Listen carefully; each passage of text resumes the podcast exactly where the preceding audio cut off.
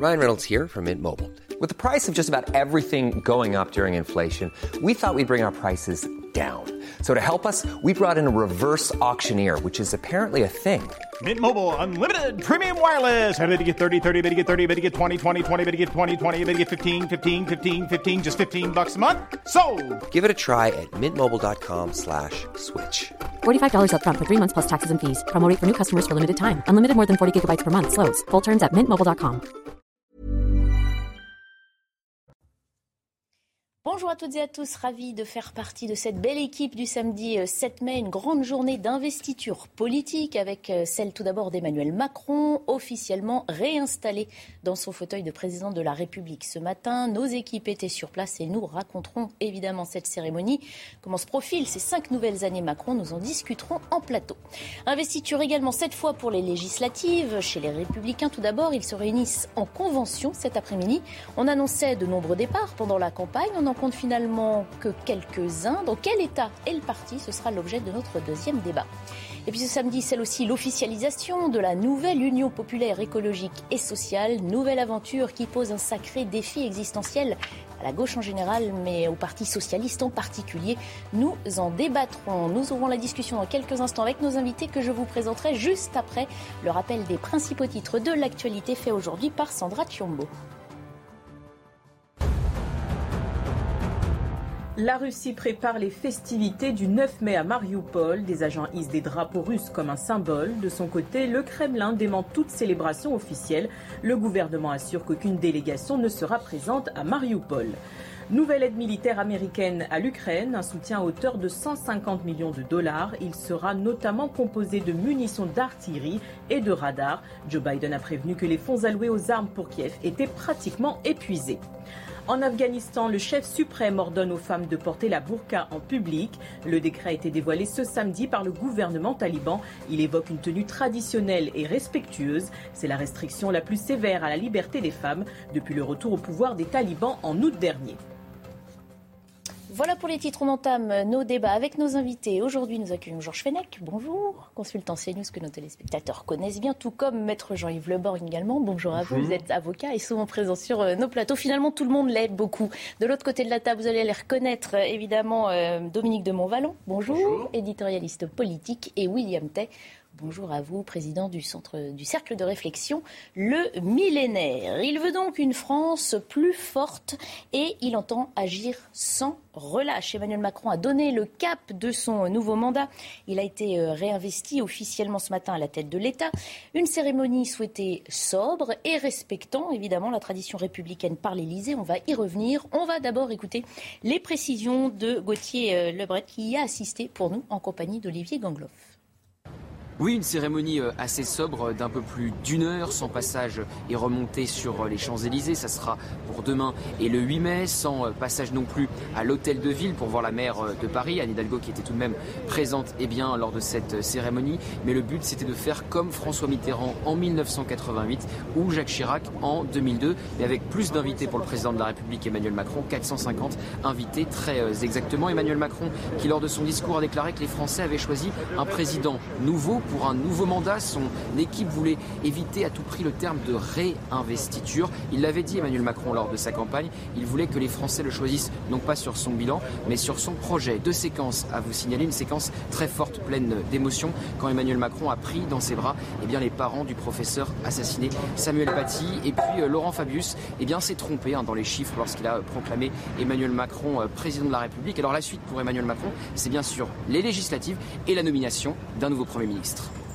Voilà pour le contenu de la cérémonie. On l'avait donc annoncé euh, sobre, moins fastueuse hein, qu'en 2017. Georges Fenech, surtout parce que c'est une réélection ou aussi parce que, vu la situation du pays et la division des Français, il fallait euh, rester modeste euh, aujourd'hui. Je ne parlerai pas de modestie, hein, parce que c'était plutôt dans son discours d'investiture un projet très ambitieux, puisqu'il se propose de renouveler totalement les méthodes de de gouvernance, le projet, avec un peuple nouveau même, a-t-il dit. On l'entendra évidemment. Dans et un, un, nouveau président, en quelque mmh. sorte. Hein. Donc je ne penserai pas, je parlerai pas de, de, modestie. Il est dans une, une vision de nouvel élan, en réalité. Euh, on ne sait pas trop, pour l'instant, compris qu'il y avait un nouveau parti qui avait pris un nouveau nom, en tout cas Renaissance. ça veut tout dire. Ça veut tout dire, effectivement, mais quel sera le contenu face aux crises qui ont été rappelées par le président, mais aussi par Laurent Fabius, qui sont toujours présentes, hein, qu'elles soient sanitaires, économiques, internationales, elles sont toujours très présentes. Quelles vont être euh, les réponses nouvelles et la méthode de gouvernance nouvelle pour faire face à une situation qui, plus est par rapport à sa précédente élection 2017, a vu une très forte contestation du corps électoral avec un Rassemblement national qui a atteint des sommets.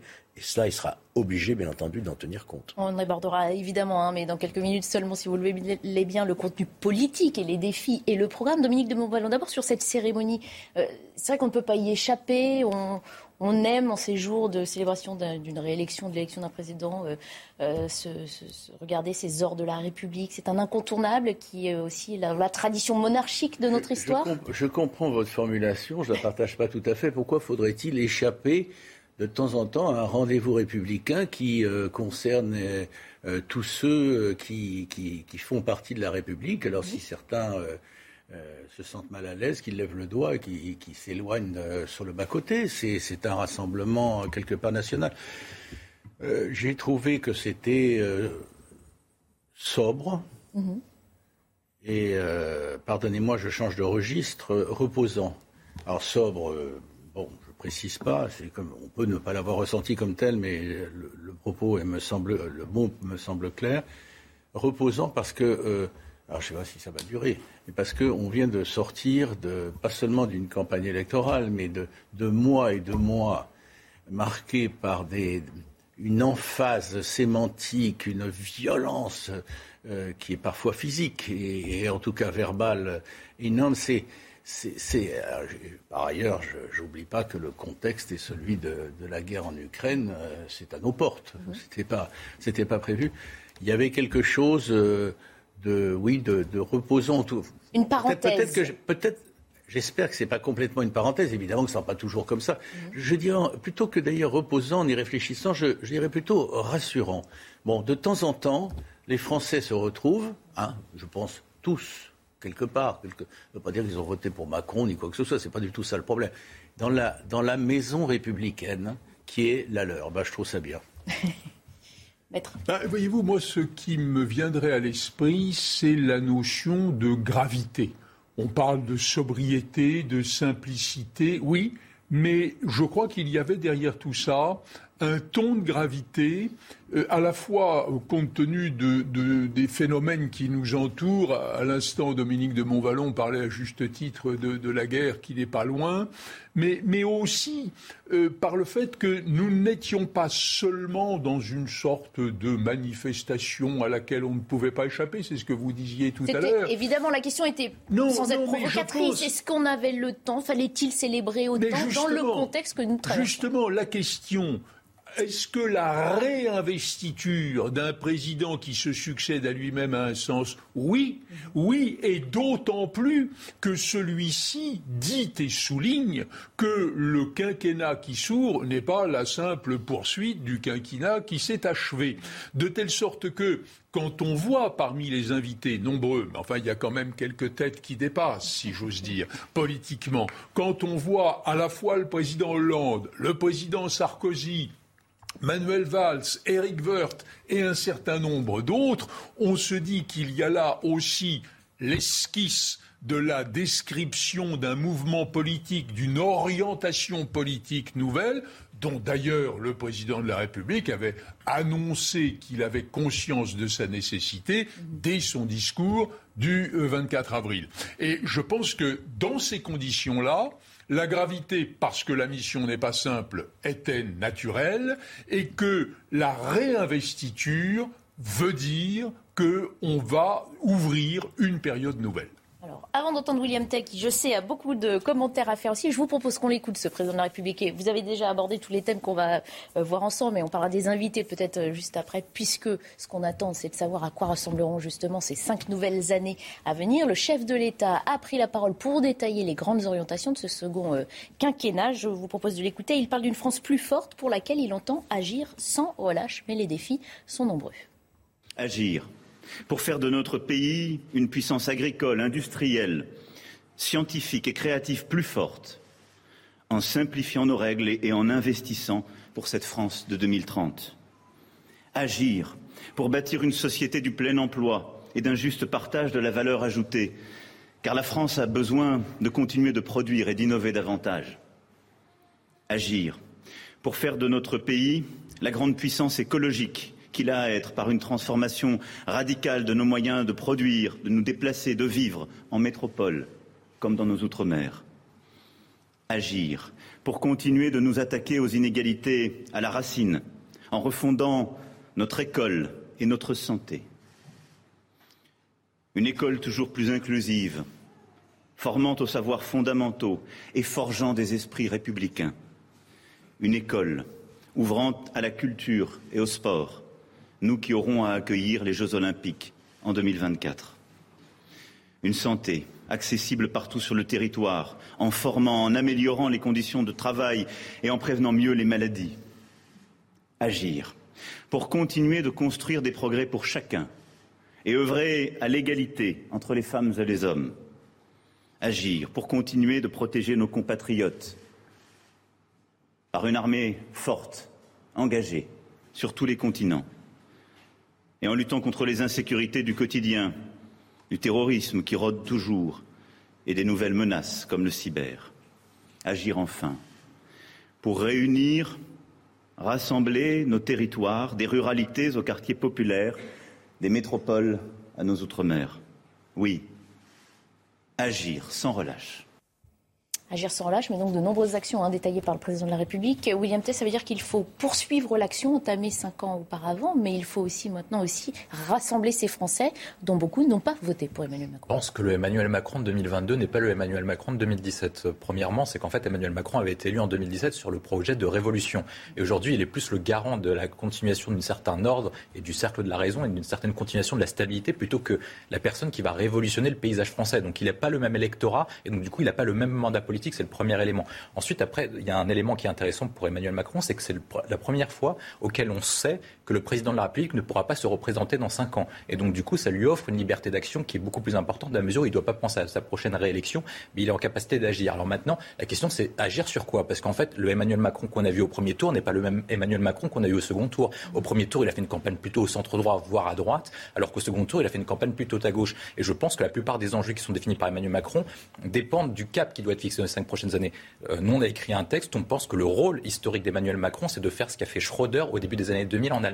C'est-à-dire que la France est l'homme malade de l'Europe. La France est en difficulté parce que la France a été déclassée durant la crise sanitaire. L'écart relatif avec l'Allemagne s'est accentué. L'écart entre l'Europe et les États-Unis et la Chine s'est accentué. Il a donc du coup une double mission restaurer la puissance de la France en Europe et du coup après restaurer la puissance européenne face à la Chine et face aux États-Unis pour nous faire exister politiquement. Mais pour faire exister, pour que la France pèse en Europe, il faut que la France soit puissante et il faut qu'elle soit saine économiquement. Et ça repose sur trois enjeux. Un, c'est restaurer notre puissance économique. Deux, c'est répondre aux fractures françaises. Les fractures françaises, c'est des fractures sociales, territoriales, identitaires et démocratiques. Ça fait énormément de choses à faire ah en cinq ans. L'avantage, sans avoir réalisé tout ce qu'il avait. Euh, on, a avantage, avec, on a avantage avec la Ve République. Si vous parliez tout à l'heure de la question de l'investiture, c'est que la Ve République a été créée sur une synthèse entre la monarchie et la République. C'est-à-dire que le président de la République a toute la liberté d'action pour pouvoir agir. Et enfin, il y a un troisième enjeu, c'est restaurer la place de la France dans le monde. Et donc, du coup, reprendre le leadership en Europe parce que l'Allemagne ne le fera pas. On a vu la faiblesse historique de l'Allemagne par rapport à l'Ukraine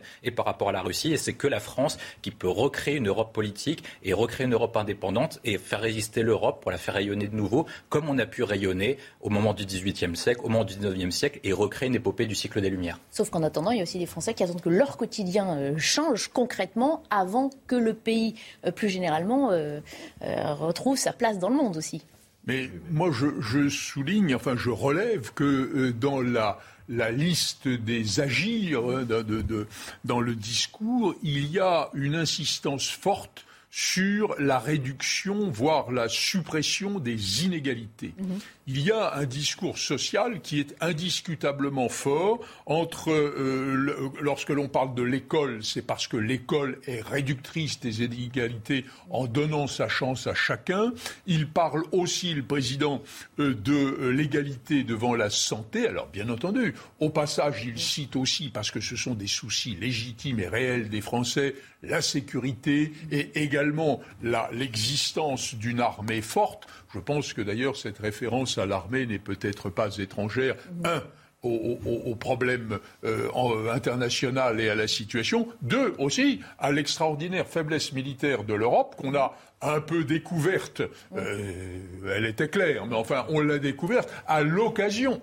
Précisément euh, du problème ukrainien. On a vu que finalement en Europe, qui avait une armée? Bah, À peu près personne sauf la France et, peut-être les Britanniques, mais qui sont un peu en dehors de la sphère, si bien qu'il y a euh, un champ d'action assez extraordinaire.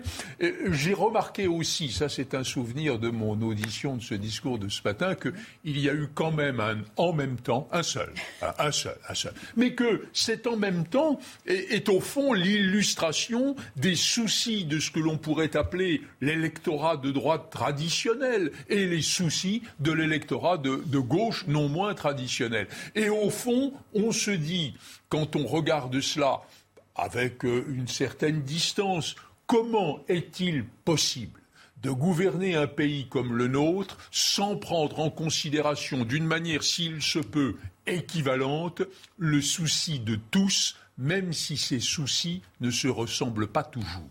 Je sais que Georges Fenech veut réagir, mais il est l'heure de faire un point sur les principaux titres de l'actualité. Plutôt que vous couper dans 30 secondes, je vous propose qu'on fasse le point avec euh, Sandra Chiambo et puis qu'on reprenne après. Une puissante explosion dans un hôtel de la Havane fait au moins 25 morts, dont une touriste espagnole. Probablement provoquée par une fuite de gaz, elle a en partie détruit l'hôtel Saratoga. En travaux depuis deux ans, cet établissement historique devait rouvrir ses portes mardi prochain. Au moins 13 personnes sont toujours portées disparues et 50 blessées. La Corée du Nord a tiré un missile mer-sol balistique ce samedi. L'annonce a été faite par l'état-major de l'armée sud-coréenne. Ce lancement intervient trois jours après le tir d'un missile. C'est la 15e démonstration de force cette année de ce pays doté de l'arme nucléaire. Nice-Nantes se retrouve ce soir pour la finale de la Coupe de France. Cette 105e édition oppose deux clubs historiques en plein renouveau sportif. Ils n'ont plus gagné de titre depuis plus de 20 ans. Pour la première fois depuis 2019, le trophée sera brandi dans un stade de France à guichet fermé. Coup d'envoi 21h. Alors, retour sur le plateau. Euh, Georges Fenech, vous vouliez réagir, oui, après l'intervention de Maître Tellement chose à dire. non, moi je voudrais alors réagir, non pas sur ce qu'a dit le président de la République, mais sur les quelques propos du président du Conseil constitutionnel. De Laurent Fabius. De Laurent Fabius. Ce que j'ai relevé, c'est qu'il a évoqué le malaise démocratique, le mhm. malaise de la démocratie française. Moi, c'est ça qui a attiré aussi le plus mon attention. Parce que ce dont on parle, vous avez parlé à, juste titre, la santé, l'éducation, euh, l'armée, etc., tout ça va relever d'un programme de gouvernement. Mhm savez qu'il y a des élections législatives. Il y aura donc un Premier ministre qui sera nommé, qui va conduire une politique. Et la première acte d'ailleurs qu'il fera, c'est de demander un vote de confiance à l'Assemblée nationale pour mener cette politique. Mais au-delà de ça, je dirais la clé de voûte de toutes ces crises que nous traversons aujourd'hui, c'est pour moi, me semble-t-il, ce qu'a dit le président du Conseil constitutionnel, c'est-à-dire la crise de la démocratie. Nous avons des institutions qui sont aujourd'hui bloquées, qui ne correspondent plus à une, démocratie vivante telle que le voudraient euh, les Français. Donc je pense que le président de la République, qui doit avoir cette vision aussi de nos institutions, euh, devra s'engager, me semble-t-il, dans une vraie refonte de nos institutions pour permettre plus d'expression du peuple, sans doute le référendum, sans doute la proportionnelle, sans doute la question du quinquennat, septennat. toutes ces questions, si vous voulez, institutionnelles, me paraissent véritablement relevées du chef de l'État, de la Constitution et conditionner toute réussite de toute politique, quelle qu'elle soit. La Renaissance, donc, dont on parlait tout à l'heure. Dominique de Montvalon. Je suis euh, Georges Fenech très largement, mais quand même, euh, Laurent Fabius dit des choses. J'ai, il n'est plus membre du Parti socialiste, dont il a été longtemps un des leaders. Alors je le, mets euh, respectueusement de côté. Je parle de Laurent Fabius. Mais euh, les questions qui se posent aujourd'hui, ce ne sont pas seulement des questions d'organisation, des questions institutionnelles, voire constitutionnelles. C'est de savoir si le Parti socialiste, quelle que soit la forme qu'il a, la dénomination qu'il a prise au fil des années, euh, de l'autre côté, euh, ce qu'il est convenu d'appeler la droite républicaine, qui a eu des appellations diverses en dernier lieu. C'est encore au jour d'aujourd'hui, dans quelques jours, je ne sais pas, ça s'appelle LR, les républicains. Est-ce qu'ils sont capables. d'une manière condescendante. non, de manière. Ça s'appelle les LR. C'est le parti. Bah, on parlera de ces deux partis de toute façon dans quelques instants aussi. ils sont toujours là. Non, mais je vous assure. bien quand vous faites de la provocation, mais je C'est pas de la provocation. Je vous dis simplement, les LR sont toujours les LR. Il n'a jamais, pas entendu dire qu'il y a eu une volonté de modification ou de mouvement. D'accord.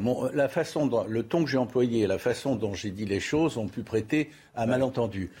alors je vais le dire plus directement, il n'y aura pas d'ambiguïté, vous serez d'accord ou vous ne serez pas d'accord. Je suis consterné euh, dans la France d'aujourd'hui, compte tenu de l'histoire et des, équilibres internes du pays euh, qu'il faut préserver et même plutôt renforcer, je suis consterné de voir où on est aujourd'hui, où en sont aujourd'hui les républicains, hein, avec une leader qui euh, mérite surtout dans la, dans la défaite le respect, bien sûr, mais enfin qui a,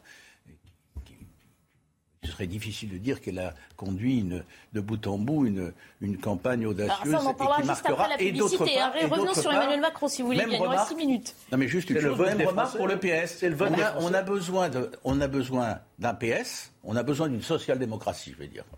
On a besoin d'une social-démocratie, on a besoin d'une droite républicaine, on les cherche avec une lanterne. Moi, je fais partie de ceux qui les cherchent.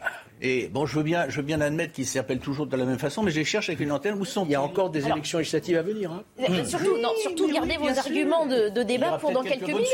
on, évoquera hein, et les LR et euh, la gauche, puisque cette journée, comme je vous l'ai annoncé, évidemment, est riche en, en réunions. Je voulais revenir quand même sur, sur hmm. Emmanuel Macron, sur ce gouvernement hein, qui reste en place aussi jusqu'au 13 mai, puisque ce n'est qu'après cette date à minuit que euh, on passera dans le nouveau mandat et surtout euh, la nouvelle équipe avec cette question cruciale qui au poste de Premier ministre Avant d'entendre éventuellement vos pronostics, mais si on s'arrête un instant sur le profil que les Français attendent, euh, résumé par Elisa Lukavski. Les Français s'attachent peu au genre de ce prochain Premier ministre. Pour plus des deux tiers, 68%, hein, peu importe que ça soit un homme ou une femme. L'âge n'est pas non plus un critère déterminant. 56% euh, des interrogés ne s'y intéressent pas. Enfin, euh, pas d'importance donnée à son orientation euh, politique pour 46% d'entre eux. Côté profil, eh bien 43% veulent un élu de terrain. 40% aimeraient qu'il ait plutôt une sensibilité écologique. Mais ce qui prime avant tout pour les sondés, eh bien ce sont les qualités intrinsèques de ce futur Premier ministre.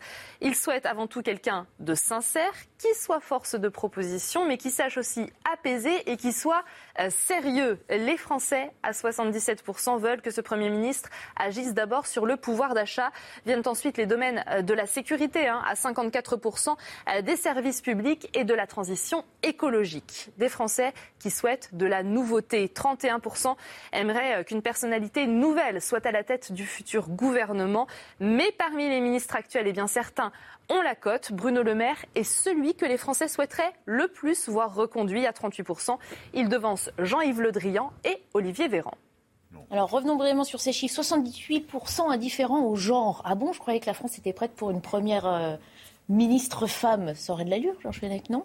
Ah oui, moi je pense que ça aurait effectivement d'allure. Ça vous étonne pas ce chiffre? 68% indifférent finalement Non, moi ça, ne m'étonne pas parce que que la France soit prête à ce que le Premier ministre soit une femme, je m'en réjouis. Que l'hypothèse qu'il y ait un Premier ministre demain qui soit une femme, j'y souscris entièrement, mais que ce soit une obsession, qu'il faille absolument une femme, alors que peut-être, dans le contexte politique, avec tous les autres critères qui viennent d'être rappelés, eh bien, ça, ça tomberait, si j'ose dire, d'une manière synthétique sur un homme. Au fond, vous savez, la vraie égalité, c'est dans l'indifférence au genre. Alors, que l'on accepte une femme, soit dans les faits, une fois qu'on a dit ça, évidemment, on prend pas parce de risque. Parce que si on veut absolument une femme, si vous voulez, c'est la théorie des quotas, quoi. Ça, a un côté qui, qui n'est pas qui n'est pas du tout égalitaire. pour législative. Hein. Oui, ça existe. Parce ça a existe. des sanctions oui, financières bien très sûr, lourdes si vous ne pas la parité. Hein. Il y a un autre chiffre moi, qui attire mon attention, je vais vous faire réagir là-dessus. 63% souhaitent une personne sincère. Je me dis bonne nouvelle. Ça veut dire que les Français ne sont pas cyniques que ça. Ils y croient encore et ils pensent qu'il y a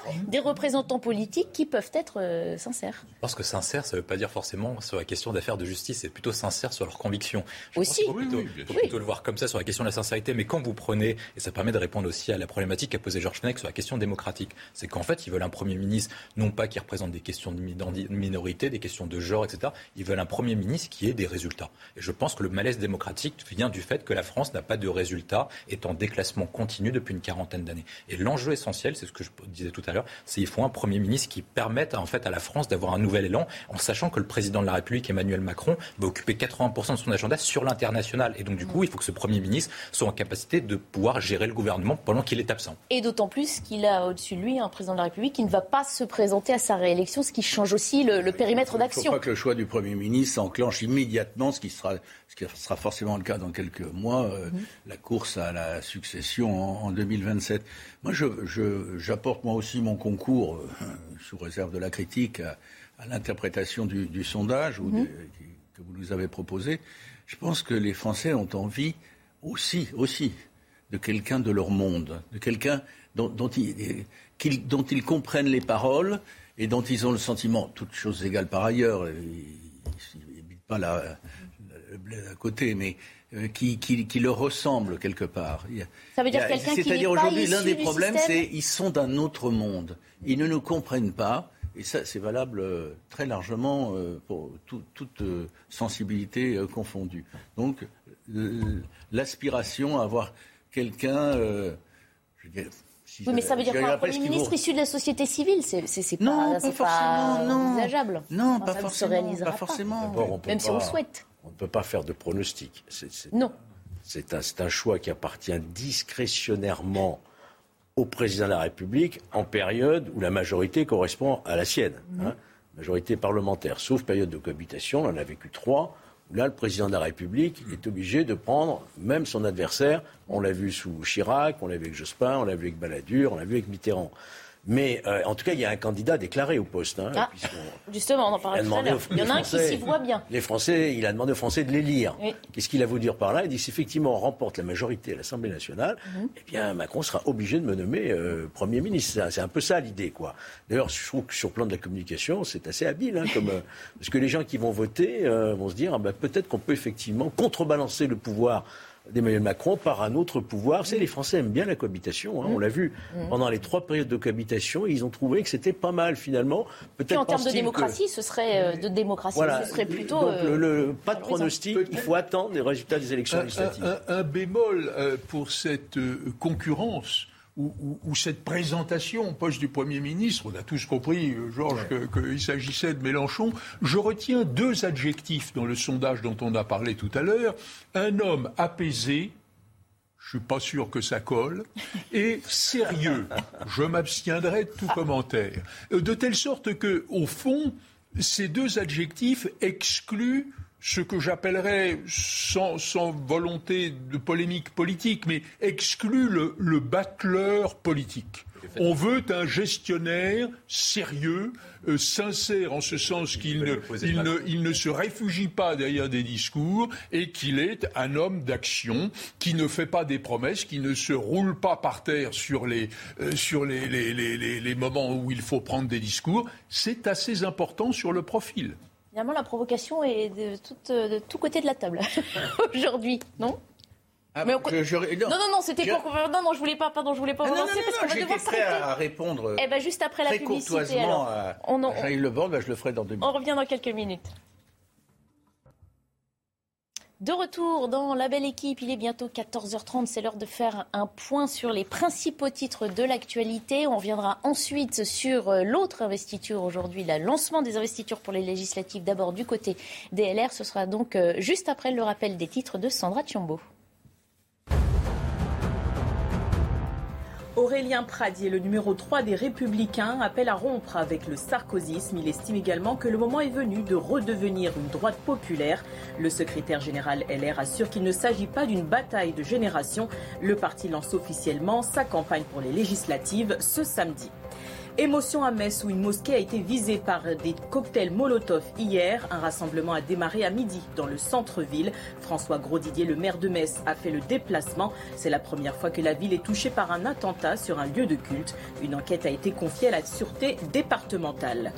Plus de 7000 migrants ont réussi à traverser la Manche depuis le 1er janvier dernier. À la même période l'an dernier, ce chiffre était d'environ 2400, soit près de trois fois moins.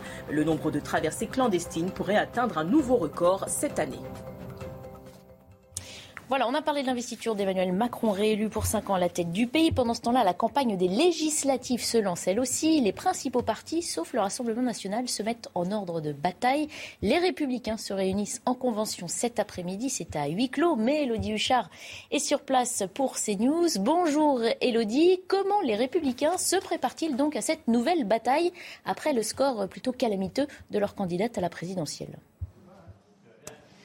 Eh bien, vous l'avez dit, Barbara, après euh, ce score, il a fallu revoir un petit peu la liste des candidats investis pour les législatives. Pourquoi? Parce que certains candidats qui voulaient se lancer pour la première fois, finalement, ont jeté l'éponge, notamment à cause du mauvais score de Valérie Pécresse, ou certains d'ailleurs parce qu'ils étaient très proches d'elle et que leur candidature, nous dit-on, n'avait de sens que si elle l'emportait. Donc mardi, il y a eu euh, ici au siège des Républicains une commission nationale d'investiture. On a regardé les départements où il manquait encore euh, quelques députés. Et puis finalement, la liste est quasiment complète. On devrait nous la communiquer aujourd'hui. On rappelle la ligne hein, des Républicains qui a été arbitrée notamment euh, en bureau politique. Nous sommes fongibles ni dans le macronisme ni dans le lepénisme. C'est ce que répètent les Républicains euh, depuis le soir du deuxième tour. Le but, c'est de tenter de garder un maximum de députés, d'éviter l'hémorragie, euh, notamment vers Emmanuel Macron. Il n'y aura clairement pas d'hémorragie en direction de la Macronie. Au début, Nicolas Sarkozy promettait d'amener avec lui 60 députés à Emmanuel Macron. Ensuite, il a revu à la baisse à 40. Maintenant, on est entre 10 et 15 et je peux vous dire qu'en réalité, ils seront beaucoup moins nombreux à rejoindre la Macronie essentiellement d'ailleurs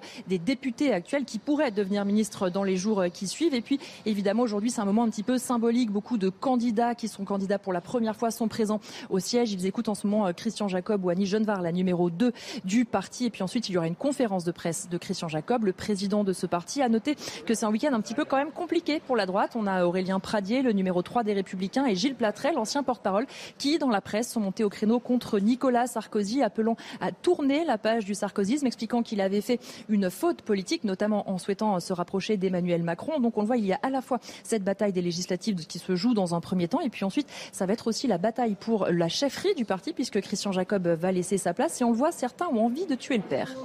Merci beaucoup, Elodie euh, Huchard. Merci également à Sarah euh, Varny euh, qui vous accompagne. Georges Fenech, tout à l'heure, Dominique de, Montvalois a ouvert les hostilités en disant bah oui, les LR, les LR, c'est qui? C'est vrai qu'il faut faire oublier l'épisode Valérie Pécresse. Il faut aussi remobiliser les troupes pour entrevoir qu'une revanche est possible finalement peut-être au mois de juin. Non, moi je ne parlais pas de, de revanche. D'abord, permettez-moi de vous dire, je trouve assez désobligeant vis-à-vis de Nicolas Sarkozy ces déclarations euh, en disant on tourne la page de Sarkozy, du sarkozysme. Sarkozy, Certains se sont trahis, Il a été président, il a été fondateur aussi euh, des, Républicains. Il n'est plus président depuis dix ans, figurez-vous. Donc il faut laisser l'homme, l'ancien président, un peu tranquille, quoi. Hein. Euh, Sauf que c'est lui qui euh, revient sur le devant de la scène en affichant sa proximité avec Emmanuel Macron. Voilà, je pense qu'il faut, faut laisser l'homme avec euh, sa qualité d'ancien chef de l'État et ne pas vouloir le tirer toujours dans des, dans des querelles politiciennes. Je pense qu'il est au-delà de tout ça. Voilà, bon, alors on peut regretter. De vouloir sauver Georges Fenech. Non, ce qu'on lui reproche, enfin, pardon, je me fais porte-parole de ce que disent certaines voix d'Elers, qu'il lui reproche de ne, de ne, faire que de la tactique politicienne, d'essayer de sauver son parti en se, entre guillemets, vendant à la Macronie. Non, mais est-ce que vous croyez que ça présente un intérêt aujourd'hui, tout ça? Vous voyez que c'est utile pour le parti de, de continuer à s'entre-déchirer sur des problèmes qui n'existent plus en réalité, puisque Nicolas Sarkozy, pour lequel on a encore beaucoup d'affection pour lui et de reconnaissance pour tout ce qu'il a fait, euh, voilà. Non, ce que je voudrais dire, c'est que quand même, euh, euh, ces investitures, elles sont logiques, elles sont normales. Il n'y a rien d'extraordinaire. Un grand parti comme les, les Républicains, que Dominique de Montvalon semble peut-être un peu minoré mais à juste titre, puisque effectivement, ça a été. Historiquement, c'est un très grand parti. Mais bien sûr. L'un des deux, l'un des deux grands partis qui a gouverné la France pendant 40 à 50 ans. J'ai, je minimise vous avez raison, j'ai été moi-même député. Je souhaite à ce parti de retrouver l'élan qui a été. Non, mais ça, c'est les électeurs qui le décideront. L'important, c'est qu'il y ait des candidats qui soient ancrés euh, territorialement, qui représentent. Il y a une règle, de toute façon, vous le savez comme moi, c'est que le président élu, il a sa majorité. Déjà, je crois que là-dessus, euh, ça s'est jamais contredit que le président n'ait pas sa majorité une fois élu. Hein. Pas forcément bah, absolu. Hein. Mitterrand hein avait une majorité relative en 80. Oui, mais il, a toujours, il y a toujours une majorité relative, je, je vous l'accorde. Mais l'important, c'est de savoir est-ce que le mouvement, effectivement, de la droite républicaine, parti de gouvernement, va entre guillemets, sauver les meubles et avoir suffisamment de députés pour représenter une force politique, ce sont les électeurs qui le décideront. Et n'oubliez pas, vous avez des, députés sortants qui n'ont peut-être pas démérité, qui ont la confiance de leurs concitoyens sur place. Il y a aussi une dimension locale hein, dans la. C'est une élection nationale, mais il y a quand même une dimension locale. Je voulais vous, soumettre, et on continue évidemment la discussion, hein, cette infographie qui montre les, différents sièges à l'Assemblée détenus par les Républicains euh, ou qui s'appelaient autrement euh, peut-être dans les années passées. Regardez, 2007, ce nombre de sièges a sévèrement diminué 345 en 2007, 229 en 2012, 112 en 2017. Nous voilà euh, cinq ans après.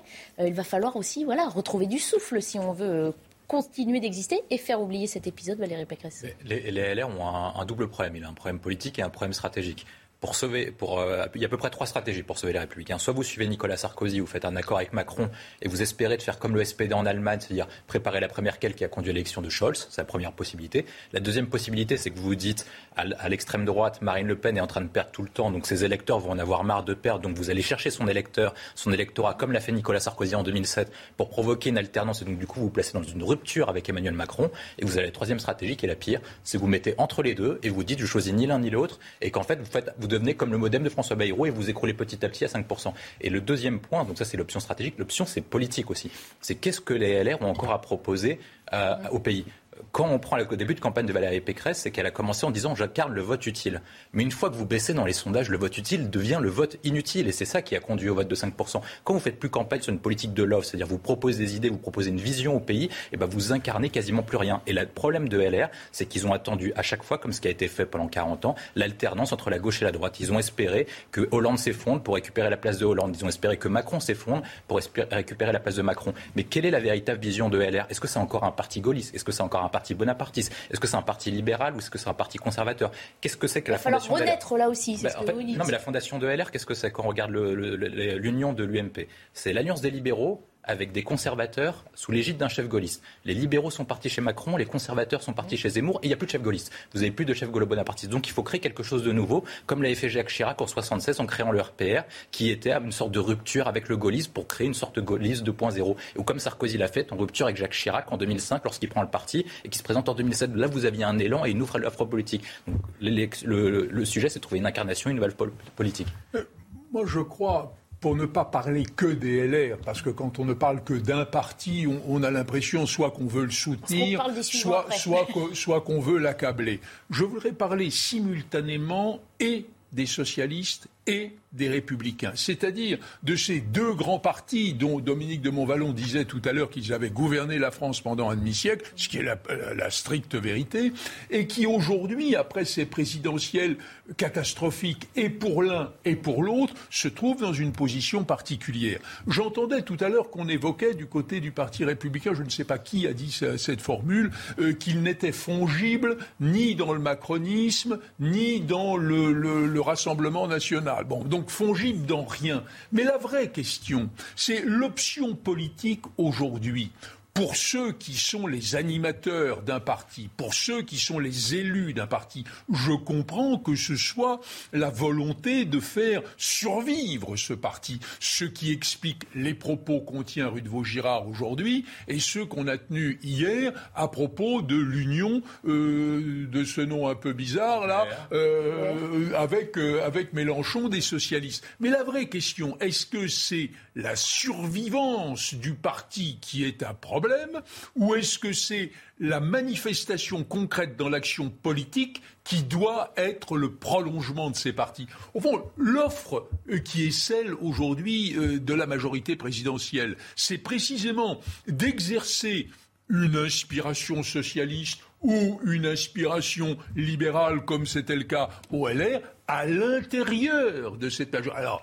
après se pose le problème de la réussite des synthèses, c'est jamais dans la poche. Hein. Bon, mais, mais la vraie question, c'est que nous sommes dans le constat de l'angoisse que je comprends parfaitement de ceux qui, ayant été fragilisés par les présidentielles, se disent le parti va-t-il survivre? Est-ce une question politique qui concerne les Français au-delà des partis? Je n'en suis pas si sûr. On avait aussi parlé, Dominique de Montvalon, d'une hémorragie certaine après la présidentielle au sein des LR. Elle n'a finalement pas eu lieu. Euh, dans quel état voyez-vous vous me prêtez. Non Parce que vous le dites. Euh, ah, mais non, mais j'ai dit qu'il y aurait une, une Non, non, non, non, je parle en général. Pendant la campagne, on a beaucoup parlé que ce parti allait euh, perdre ses forces vives. C'est finalement moins arrivé que ce qu'on prédisait. Ça veut dire est-ce que le parti n'est finalement pas si mal en point? Je vous pose à vous forcément la question. Avant, qu'il réponde. À l'heure où nous parlons, il est quelle heure? 14h15. Il n'est pas 15h. À l'heure où nous parlons, les Républicains tiennent le Sénat majoritaire. Mhm. Ils ont le premier groupe d'opposition à l'Assemblée nationale avec 101 députés. Ils ont une majorité des régions. Ils ont une majorité des départements. Ils ont 150 villes de plus de 10 000 habitants. Voilà les LR que vous sembliez chercher tout à l'heure. Ils sont sur le territoire et ils sont au Sénat, ils sont à l'Assemblée, ils sont partout.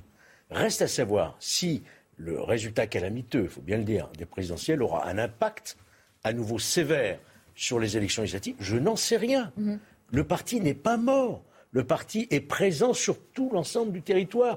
Les militants sont toujours. Bien sûr qu'il y a des défections, bien sûr qu'il y a des débauchages individuels, bien sûr qu'il y a des doutes. Mais pour l'instant, attendons. Il y a une élection législative. Personne ne peut dire ce qu'il en sortira. La question, la question, c'est pas est-ce que hmm. LR va mourir? LR sera présent et au pire deviendra un parti d'élus locaux. La question, c'est est-ce que LR peut redevenir le grand parti dominant comme l'était la droite gaulliste, comme l'était la droite sarkozy. Vous souvenez les socialistes en 93 Non mais moi je suis d'accord. En 93, je vous précise, il y avait 256 députés ils sont revenus à 56 députés bah, en 93. y arriver. Dix ans plus tard, ils retrouvent le pouvoir. Vous auriez, même pu me dire François Mitterrand récupère un parti en 71 qui avait fait 5% après, après, après l'élection présidentielle de 69 et donc ils ont réussi à gagner 10 ans après. Mais la question, c'est qu'à chaque fois que vous avez eu ces moments-là, vous aviez une refondation et donc un nouvel aidant et surtout il a fallu du temps, des années, voire et je pense que la question essentielle, c'est celle-ci, plutôt que se disputer sur les questions est-ce que c'est la faute de Sarkozy ou pas, c'est qu'est-ce qu'ils ont à proposer encore aux Bien Français. Sûr, ça se reconstruit, ça, bien sûr. Dominique de Montvalon, alors vous voulez réagir On a donné la parole à Georges Fenech d'abord. Je fais d'abord une mise au point. Peut-être que mes, mes, propos, mon ton, euh, à tel ou tel moment, on peut prêter à discussion. J'interviens ici euh, comme journaliste et euh, l'état civil étant ce qu'il est, ça fait longtemps que je suis notamment la droite républicaine, pas seulement, mais notamment la de manière remarquable, je tiens à le dire. Merci. Non, c'est pas la peine de sourire parce qu'il est sincère. Non, mais je suis sincère, il est sincère. Je, suis la première spectatrice de la convivialité sur le plateau qui me plaît tout autant que la provocation, soyez-en rassurés. Donc, sur le parti. Oui, c'est la synthèse. Voilà, c'est le en même temps. Il est, il est clair, il est clair, alors on va l'appeler la droite républicaine si vous voulez bien, hein, puisqu'elle a pris. Il est clair que la droite républicaine, c'est euh, un élément capital de l'ADN français et qu'elle a un avenir. Un. Et deux, il n'en reste pas moins que le résultat qui a été celui de, euh, Valérie Pécresse amène des questions qui sont quand même extrêmement sérieuses et qui, Georges, euh, ne, peuvent pas avoir comme seule réponse d'invoquer à juste titre, à juste titre, l'ancrage municipal, l'ancrage géographique, euh, historique d'ailleurs, de comment se fait-il que Valérie Pécresse, qui n'est pas dénuée elle-même de, talent fort, elle l'a d'ailleurs montré en étant présidente et en étant toujours présidente de la région de France, comment se fait-il que la glissade ait commencé assez vite, qu'elle se soit accentuée et qu'elle ait terminé, certes pas dans l'état d'Anne de, Hidalgo, mais dans un état qui, qui est assez poignant. C'est pas digne de la droite. Donc, vous, vous, évoquez, Georges, euh, tout à fait d'accord. Vous évoquez l'ancrage historique, l'ancrage géographique, l'ancrage local, l'ancrage municipal, et, tout ça peut amener quelques bonnes surprises, peut-être. Mais qu'est-ce qui s'est passé? Qu'est-ce qui s'est passé? Est-ce que par hasard. Il manque quelqu'un qui incarne. Est La politique, c'est de l'incarnation. Oui, est-ce que. Ça a été Chirac, ça a été Sarkozy, ça a été. Il, manque, il manque, il manque aujourd'hui une incarnation. Je me permets juste d'ajouter ceci. Tout à, tout à fait d'accord. ça manquait d'incarnation. Mais est-ce que par hasard, ce n'aurait pas manqué un peu de travail? Et de travail aussi. Mais est-ce que les Français sont à ce point soucieux de l'existence des partis. Je n'en suis pas sûr. Et quand Dominique de Montvalon dit que la droite républicaine fait partie de l'existence de notre pays, je souscris complètement à, cette euh, affirmation. Mais la vraie question, c'est que ce qui représente une inspiration, une ligne, un mode de conduite, une vision des choses et de la France n'est pas nécessairement la propriété exclusive d'un parti. si vous n'avez plus de parti, vous n'avez plus d'organisation de l'expression démocratique des idées qui se rassemblent au sein d'un parti politique. Ce n'est pas un parti pour le parti, c'est un parti organisationnel. je pense, je pense qu'au fil du temps, on a vu des très grands partis se dissoudre, euh, être complètement oubliés, et ce qu'ils portaient, la philosophie qui était la leur, à demeurer. Je, pense au Parti radical. Bien sûr que vous alliez.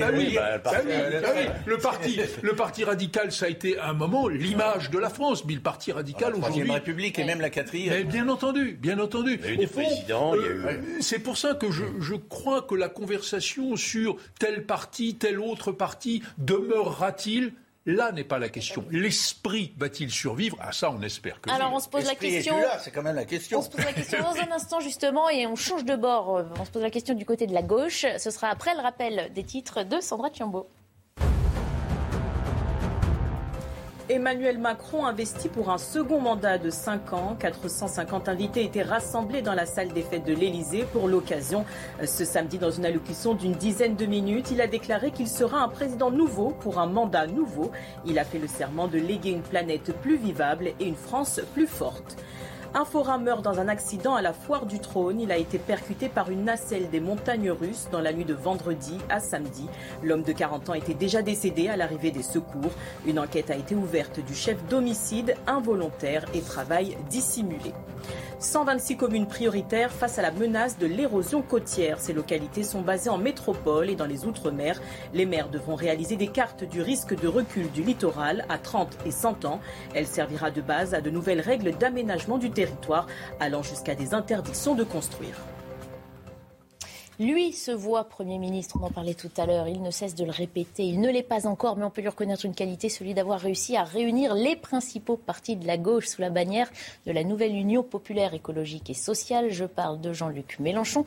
Euh, cette nouvelle appellation, hein, si on résume, euh, c'est NUP ou NUPES, je ne sais pas si le nom est encore officiellement euh, la marque est déposée, comme ça. Voilà. En tout cas, ils sont réunis ah. sous un même drapeau, donc le PS, les écologistes d'Europe Écologie Les Verts et les communistes. C'est donc Jean-Luc Mélenchon qui euh, prononcera le discours de clôture de la convention qui se déroule en ce moment à Aubervilliers, près de Paris, avec de très nombreuses personnalités de la gauche. On va retrouver sur place euh, Valérie Labonne. Bonjour Valérie, c'est une euh, sacrée photo de famille hein, qu'on va pouvoir prendre cet après-midi à Aubervilliers.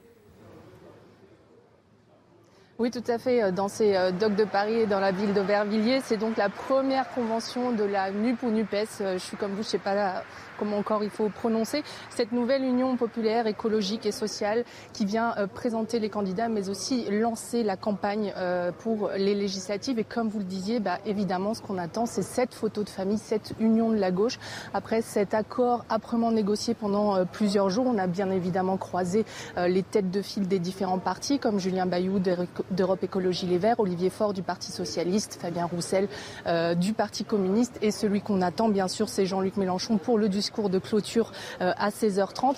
Et euh, là, la convention a débuté il y a à peu près 15 minutes. Il y a eu euh, d'abord un discours inaugural fait par Bompard, le chargé de la campagne de Jean-Luc Mélenchon, qui est venu préciser qu'ici, il s'agissait d'oublier les rancœurs du passé pour lancer un projet d'avenir. Et comme je vous le disais, donc beaucoup de figures politiques de la gauche sont ici pour lancer ce mouvement. sans beaucoup de motivation et de ferveur. Et bien entendu, tout ce que tout le monde attend, c'est euh, ce discours de Jean-Luc Mélenchon à 16h30. Merci beaucoup Valérie Labonne, merci également à Vincent euh, Burga derrière euh, la caméra. C'est donc une nouvelle aventure hein, qui commence. Dominique de Montvalon, c'est ce qu'attendait une grande partie de l'électorat de gauche, ce rassemblement qu'on a souvent dit impossible ah, avant. Ça, ça, correspond et très évidemment à une aspiration forte, parfois confuse, mais forte des électeurs de gauche. Moi, je pense qu'il y a intérêt dans l'analyse pour les opposants, pour, le, pour la majorité présidentielle, comme pour les opposants de droite, euh, enfin de la droite républicaine dont on parlait tout à l'heure, on a, ils ont intérêt, je, je pense qu'ils n'ont pas besoin de mon propos pour être dans cet état d'esprit, mais à ne pas sous-estimer euh, Mélenchon, car il est, il est aussi euh, talentueux que Roublard.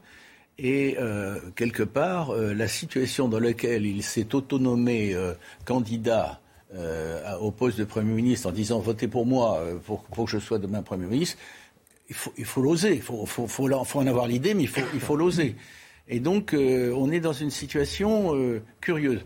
Juste un mot, pardon, mais juste un mot pour dire quand même que le Mélenchon d'aujourd'hui n'est pas celui, on a le droit d'avoir des souvenirs, et des souvenirs qui ne datent pas de Mathusalem, mm-hmm. n'est pas le, le, celui qu'on a connu le grand républicain, l'ardent défenseur de la laïcité, etc. C'est un homme qui, euh, euh, sentant que le moment approche, euh, s'il doit survenir, qu'il accède à des responsabilités éminentes, euh, c'est pas évident, mais enfin, en tout cas, il n'a pas un délai fou devant lui, s'abandonne à, des entorses à la laïcité, à une prise de distance vis-à-vis -vis de l'engagement européen de la gauche euh, socialiste et, aussi euh, ce qu'il est convenu d'appeler, je le dirais pour faire bref, euh, ça, ça, prête à discussion et c'est récusé par l'intéressé, à une forme de discret mais évident islamo-gauchisme. Mmh. Et c'est sans doute aussi pour ça, on le sait, hein, que les débats ont été houleux au sein du Parti Socialiste, qui ont adopté à, moi, à 62% euh, cet accord. William Tess a fait tanguer le Parti Socialiste aussi de cette union. Ben, en fait, le Parti Socialiste a à peu près la problématique que je définissais précédemment sur les Républicains, c'est qu'il faut choisir entre Macron ou l'opposition à Emmanuel Macron. Et ils ont choisi clairement l'opposition à Emmanuel Macron quand vous regardez les résultats sur les élections législatives et quand vous analysez le scrutin à l'élection présidentielle, je pense que Jean-Luc Mélenchon a adopté une bonne stratégie d'un point de vue tactique, dans la mesure où Emmanuel Macron a été élu dans la mesure parce que les Français ne voulaient ni de Mélenchon ni de Le Pen. Par contre, quand vous prétendez à la fonction de Premier ministre, c'est moins effrayant pour les Français que la fonction de président de la République. Ça, c'est le premier élément. Le deuxième élément, c'est que quand vous regardez les sondages d'intention de vote sur les élections législatives, la coalition de gauche est 10 points devant la coalition de la République en marche. Mmh. Ça veut dire qu'ils ont théoriquement une chance de remporter une majorité relative. En tout cas, on ne peut pas l'exclure à l'heure actuelle aux des chiffres que nous avons à la fois en termes d'intention de vote et en termes de résultats dans les circonscriptions. C'est le deuxième, c'est le deuxième point. Et ensuite, la difficulté maintenant qu'ont tout, tout, ce, tout ce corps électoral, c'est que si par cas en accumulation de votes, ils sont en tête à 35-36%, il faut que toutes les votes se rejoignent. Et donc, du coup, il ne faut pas qu'ils perdent des, électeurs, notamment du Parti socialiste, qui se réfugient derrière Emmanuel Macron. Après, moi, je pense qu'il y a un troisième enjeu, c'est ça le pire, c'est que la droite, dans le sens large, et l'extrême droite ont posé quasiment 40% du scrutin, ils ont disparu du champ politique au lendemain du second tour de l'élection présidentielle. On va écouter euh, Manuel Bompard euh, s'exprimer sur euh, la possible justement candidature. Pourquoi il est Premier ministrable, Jean-Luc Ah pardon, Julien Bayou. Julien Bayou qui nous parle de cette prétention de Premier ministre de Jean-Luc Mélenchon. Si nous parvenons à cette majorité, absolue ou relative, alors évidemment, il faut être très clair, c'est dans le droit de fil de nos institutions la majorité parlementaire qui dé définit le Premier ministre. Et j'ai cru comprendre qu'au sein du groupe Insoumis, la candidature de Jean-Luc Mélenchon faisait assez consensus. Voilà, on n'y est pas encore, on le dira. Hein, Peut-être un mot hein. sur les électeurs de gauche, dit-on, et c'est certainement vrai, souhaitent cette union. Mais les électeurs de gauche, et, et je le comprends parce que c'est le poids de l'histoire, ont en mémoire que les victoires de la gauche ont toujours résulté d'une union, qu'il s'agisse du Front populaire il y a bien longtemps ou du programme commun avec François Mitterrand, d'une manière qui n'est pas d'ailleurs si récente que ça, mais, qui, jalonne les victoires de la gauche.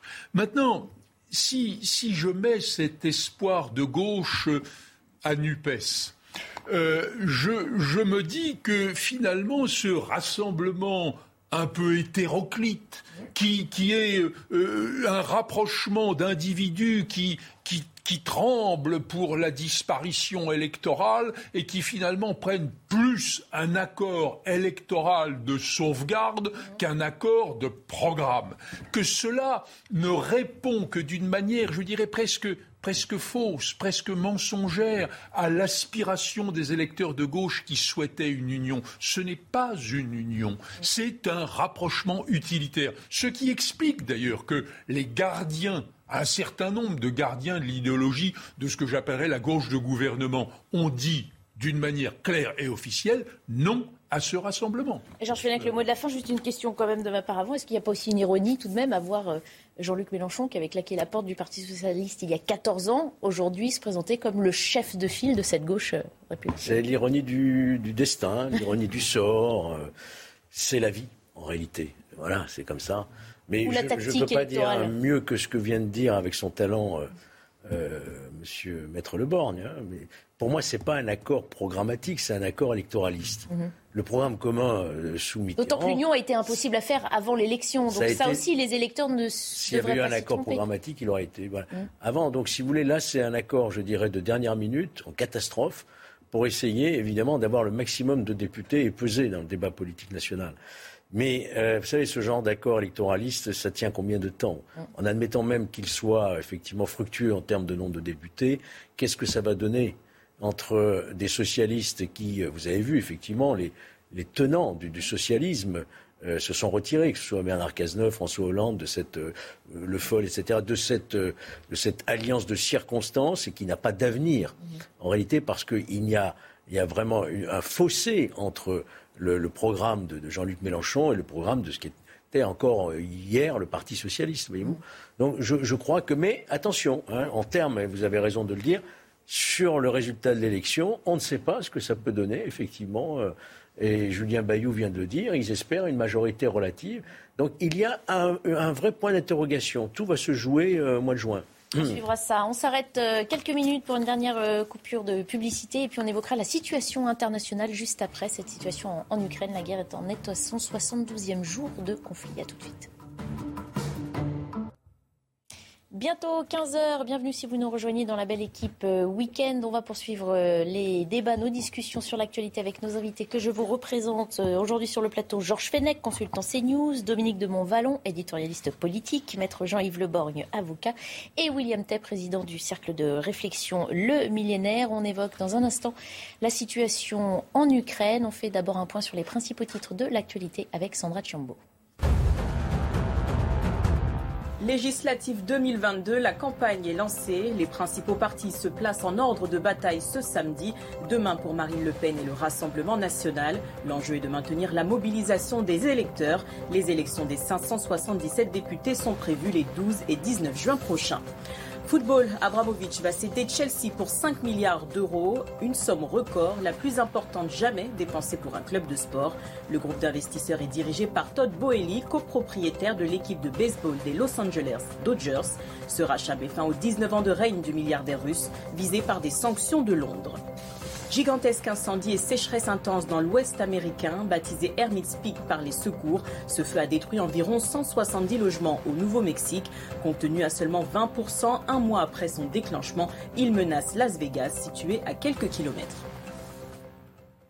On en vient donc à la situation internationale. Le Conseil de sécurité de l'ONU a adopté à l'unanimité une déclaration réclamant la paix en Ukraine. Malheureusement, aucune trêve hein, à noter au 72e jour de guerre. Une seule petite lueur d'espoir. 50 civils, dont 11 enfants, ont été euh, évacués de l'immense usine Azovstal, dernière poche de résistance des forces ukrainiennes à Mariupol. La cité portuaire reste euh, assiégée par les troupes russes. Récit de Clémence Barbier. Ils sont les derniers à fuir l'enfer de Mariupol. Ces civils ont été évacués hier sous l'égide du Comité international de la Croix-Rouge et de l'ONU. Des évacuations au compte-gouttes. Selon Kiev, le cessez-le-feu décrété par Moscou n'est que partiellement respecté. Les gens sont évacués dans la mesure où nous pouvons le faire. Les Russes ont tué tous ceux qui vivaient. Mariupol est complètement détruite. À l'aube du 9 mai, date à laquelle la Russie célèbre sa victoire contre le nazisme, les autorités ukrainiennes s'inquiètent des bombardements accrus sur la Syrie Azovstal. Sa prise totale serait qu'une question d'heure, selon un séparatiste pro-russe interrogé par un journaliste. Vous pensez que la prise de l'usine prendra encore du temps? Je ne pense pas beaucoup, mais je ne peux pas dire. Et comment réagissent les civils? Ils sont contents que nous soyons venus. Au total, près de 500 civils ont été évacués depuis le week-end dernier, mais des centaines de militaires seraient encore retranchés dans les sous-sols d'Azovstal. William T, est-ce qu'on peut voir dans cette évacuation hein, de civils le fait que la diplomatie ait finalement marqué quelques points? On la disait un peu euh, euh, absente dernièrement, ou en tout cas moins efficace? Bah, Ce qu'on sait, c'est que depuis le début du conflit, les parties prenantes ukrainiennes et russes ont toujours continué à dialoguer. Ça ne veut pas dire qu'ils aboutissaient à un accord, mais en tout cas ont toujours, ont toujours pu discuter. Je pense que la principale difficulté qu'ont les Ukrainiens et les Russes, c'est qu'ils ne sont pas d'accord sur, trois sujets qui sont, importants. Le premier point, c'est la question de la neutralisation de l'Ukraine. C'est que l'Ukraine ne rentre ni dans l'OTAN, ni dans l'Union alors que Zelensky veut intégrer l'Union européenne et l'OTAN. Le deuxième point, c'est la question des délimitations territoriales sur deux points précis, le Donbass et la Crimée. Et après, la question qui est clé, c'est sur la neutralisation de l'Ukraine, c'est qui est garante de l'accord. Parce qu'actuellement, Zelensky demande à être garanti en termes de neutralité par les Européens et par les Américains. Mais ça veut dire implicitement qu'il rejoint une alliance, une alliance occidentale. Et ça, euh, Vladimir Poutine n'en veut pas. Donc moi, je pense qu'on peut aboutir à des négociations au moins après le 9 mai, si par cas d'autres parties prenantes s'insèrent, comme avec la question de la Turquie, c'est d'autres parties comme la Chine ou notamment des pays arabes qui se portent garantes de l'accord. Et à ce moment-là, on pourra avancer. Mais tant qu'on n'arrivera pas à la date du 9 mai et à une victoire symbolique de Vladimir Poutine, donc la réunion du Donbass et de la Crimée, vraisemblablement, on n'arrivera pas à un échange, à un cessez-le-feu. Votre raisonnement, à mon avis, euh, il date d'un mois. Je pense qu'aujourd'hui, personne ne connaît les objectifs de guerre de Poutine. Ce que vous dites est très juste, mais on pouvait le dire il y a un mois. Bah, je vais, si vous voulez, je vais vous, dire. Voilà, mais aujourd'hui, je crois que personne ne peut savoir jusqu'où Poutine peut aller. Quand on voit ce qu'il fait en Transnistrie, notamment, il y, a, quand même des attaques. Quand on voit ses velléités euh, au-delà même du Donbass, en passant par Mariupol, mais en guignant sur Odessa, c'est-à-dire finalement euh, la mer Noire. toute la mer Noire, vous ne savez pas quels sont les véritables objectifs ben, on, en saura un peu plus peut-être le 9 mai. Certains disent qu'il serait capable de déclarer la guerre cette fois-ci et d'appeler les réservistes et d'appeler. on n'en sait rien. En fait, quand on a travaillé sur, sur un document qui s'appelle les intentions de Poutine, ce que fait Vladimir Poutine, il fait à peu près la même stratégie qu'à l'époque faisait Napoléon Bonaparte. C'est-à-dire qu'en fait, vous vous lancez dans un conflit, dans une conquête territoriale, et à chaque fois, l'objectif, c'est d'avoir plusieurs options en tête. Il faut jamais être contenu à une seule option, comme ce qu'avaient connu les Allemands en attaque de la Russie ou Napoléon en attaque de la Russie. C'est-à-dire que si, quand vous êtes conduit à une seule option, vous perdez. C'est pour ça qu'à chaque fois, on ne peut pas savoir une seul objectif précis de Vladimir Poutine. Il a toujours plusieurs choix. Son premier choix, son premier objectif, c'est la neutralisation de l'Ukraine pour éviter en fait qu'il y ait une, invasion terrestre dans le Caucase. C'est pas l'absorption de l'Ukraine carrément. Non, non, non. C'est en tout cas absorption, neutralisation. Donc sa forme ça prend, on ne sait pas. Parce qu'en fait, il veut éviter d'avoir son flanc caucasien euh, en risque, comme ce qui s'était passé lors de l'invasion allemande à Stalingrad. C'est le premier élément. Le deuxième point, c'est que pour bloquer cette question de la neutralisation de l'Ukraine, il a trois options. Soit c'est de renverser le gouvernement, soit c'est de conquérir tout l'Ukraine, soit c'est de prendre une partie du territoire, parce que si vous prenez une partie du territoire au Donbass, notamment, l'Ukraine ne peut intégrer ni l'Union européenne ni l'OTAN. Et c'est pour ça qu'en fait, il n'y a pas un seul objectif clair. Il a, plus, il a un objectif, mais plusieurs moyens pour arriver à cet objectif. Mais il n'est pas le seul. Hein. Il n'est pas le seul belligérant. En face, il y a quand même l'Occident, il y a quand même l'OTAN. Poutine ne fait pas quand même ce qu'il veut. il, il n'a peut-être même plus tout à fait les moyens de ses ambitions aujourd'hui, bah, en fait, compte tenu des pertes qu'il a subies. En fait, on a une question qui est clé, c'est est-ce qu'au 9 mmh. mai, il déclare la guerre Et si par cas, il déclare la guerre officiellement à l'Ukraine, il n'aura plus une armée de 150 000 à 200 000 hommes, mais il peut monter jusqu'à 600 000, voire 800 000 hommes, parce qu'il peut appeler les réservistes. Alors justement, hein, depuis le début de ce conflit, on parle du 9 mai, euh, puisque c'est la, date de commémoration de la victoire euh, contre l'Allemagne euh, nazie. justement, regardez ces images aussi, on se prépare à commémorer en Russie hein, cette, date. Il y a déjà des répétitions de défilés militaires, défilés aériens, vous le voyez, hein, qui, se, sont passe, qui se passent au Kremlin, au-dessus de, Moscou. Il est possible qu'un défilé militaire soit organisé à Mariupol. C'est ce qu'on nous annonce aussi hein, de la part de certains responsables. Si ça se produisait, ça, ça voudrait dire que ça reflète toute la détermination de Vladimir Poutine, qui avance sur ses objectifs et qui veut pouvoir, le 9 mai, annoncer quelque chose de ferme. Bah, comme on l'a dit tout à l'heure, les objectifs de Poutine, nous ne les connaissons pas.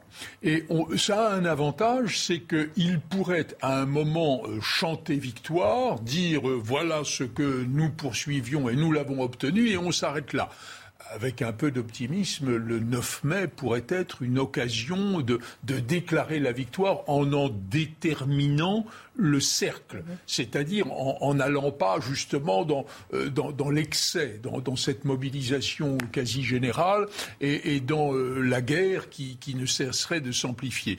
Donc finalement, euh, je ne crois pas qu'on puisse espérer que ce conflit trouve une quelconque fin, un cessez-le-feu, sans qu'il y ait pour les Russes, c'est-à-dire plutôt pour Poutine, un avantage qui puisse être brandi. Sinon, c'est l'humiliation la plus totale.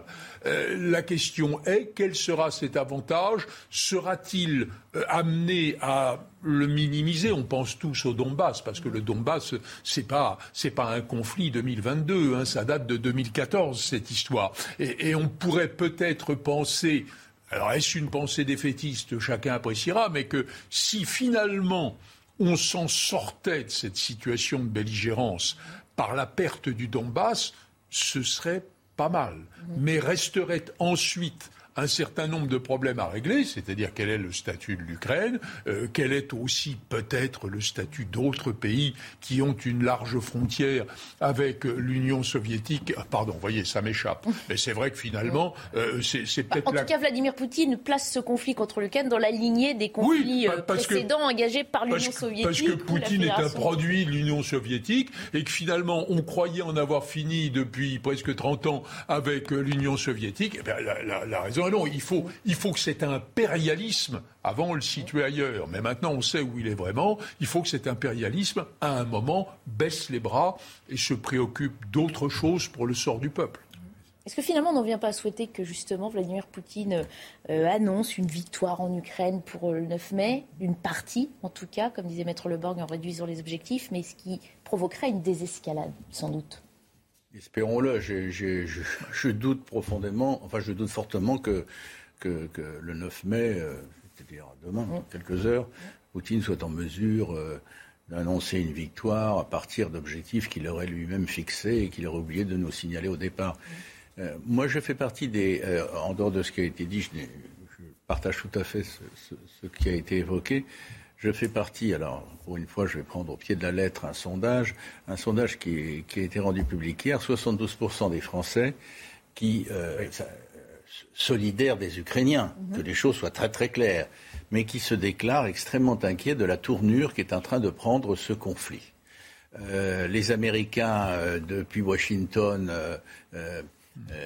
conduisent le, le bal militaire et arment euh, les Ukrainiens, très bien, mais, mais enfin, euh, ils ne sont pas en première ligne. Nous, nous sommes juste à côté. Euh, et puis finalement, entre les mystères qu'entretient Poutine et, et, quelque part le, le, mystère de, du, du, du, patron des Ukrainiens, du, Premier ministre ukrainien, qu'est-ce qu'il veut véritablement, lui je, Bon, je résume, je fais partie de ceux nous sommes nombreux, mais être nombreux ne veut pas dire qu'on a raison. Mais c'est l'état d'esprit de Joly. Je finis au fil des semaines qui passent par être extrêmement inquiet euh, d'une situation qui ne me semble maîtrisée quelque part par personne, ni d'un côté ni de l'autre. C'était évidemment pas du côté de Poutine qui est le danger public, mais je m'interroge sur les Américains et sur le pouvoir ukrainien. Ce qui, euh, ce qui tient le monde occidental en haleine, il faut bien le dire, c'est que depuis euh, le début de ce conflit, euh, la Russie brandit l'arme nucléaire. Que ce soit par la bouche de Poutine ou de Lavrov maintenant aussi, euh, et d'autres, et dans les émissions de télévision, on l'a vu, comme quelque chose de, tout, de probable. C'est même pas possible, c'est probable. C'est probable qu'on en arrive là. Donc c'est ça qui aujourd'hui finalement tétanise le monde occidental dans cette guerre qui peut devenir une troisième guerre mondiale absolument catastrophique. Et moi, je, pense que j'entends les discours bellicistes américains et, Boris Johnson aussi. Je pense qu'il faut faire attention dans l'escalade des mots et je dirais même des moyens qui sont déployés. Quand on voit que euh, le défilé du 9 mai, il y aura ce fameux avion où on peut commander notamment l'arme nucléaire à l'abri de toute attaque nucléaire, c'est quand même des symboles que Poutine nous envoie encore. Hein. Donc c'est ça l'inquiétude. Et d'ailleurs, dans les sondages, on le voit bien, que les Français, à une très forte majorité, sont inquiets de la situation, et à juste titre. De l'évolution de la situation. Qui... Non, non, non. On aussi que Washington... vers, l'apaisement. Washington a aussi euh, annoncé une, nouvelle aide militaire hein, de 150 millions de dollars avec des munitions d'artillerie, des radars, mais euh, préviennent aussi que les fonds alloués hein, euh, pour Kiev sont désormais pratiquement épuisés. Ça aussi, ça signifie peut-être qu'on s'achemine vers une nouvelle page, soit une conclusion, soit il y a 33 milliards hein, qui ont été votés par le Sénat. Et on aura peut-être un moment ah. où, il y aura une, une vision qui ne sera plus euh, si identique des deux côtés de l'Atlantique. Mhm. Parce que comme, comme euh, à la fois Dominique et Georges l'ont souligné, il est clair que pour les États-Unis, bon, il y, y a, bien sûr le risque pour tous les pays de la planète de la, de la guerre nucléaire, mais, mais indépendamment de cela, il n'y a pas une immédiateté. Et au fond, je suis convaincu que, d'un point de vue diplomatique, il ne faut pas pousser les Russes à l'humiliation. Parce que les pousser à l'humiliation, c'est les pousser à la politique du pire. Et, je pense que nous aurons peut-être je ne sais pas comment ça pourra se résoudre et je ne suis pas sûr que ce soit une prédiction très favorable, mais nous aurons peut-être un moment où les Américains, vus de loin, auront une position radicale, que peut-être le président Zelensky euh, apprécierait et les Européens qui seraient favorables euh, à une sorte de compromis dès lors qu'il aboutirait au cessez-le-feu. Merci beaucoup, messieurs, d'avoir été les invités de la belle équipe euh, aujourd'hui à suivre sur CNews le journal en langue des signes et puis l'hebdo de l'écho.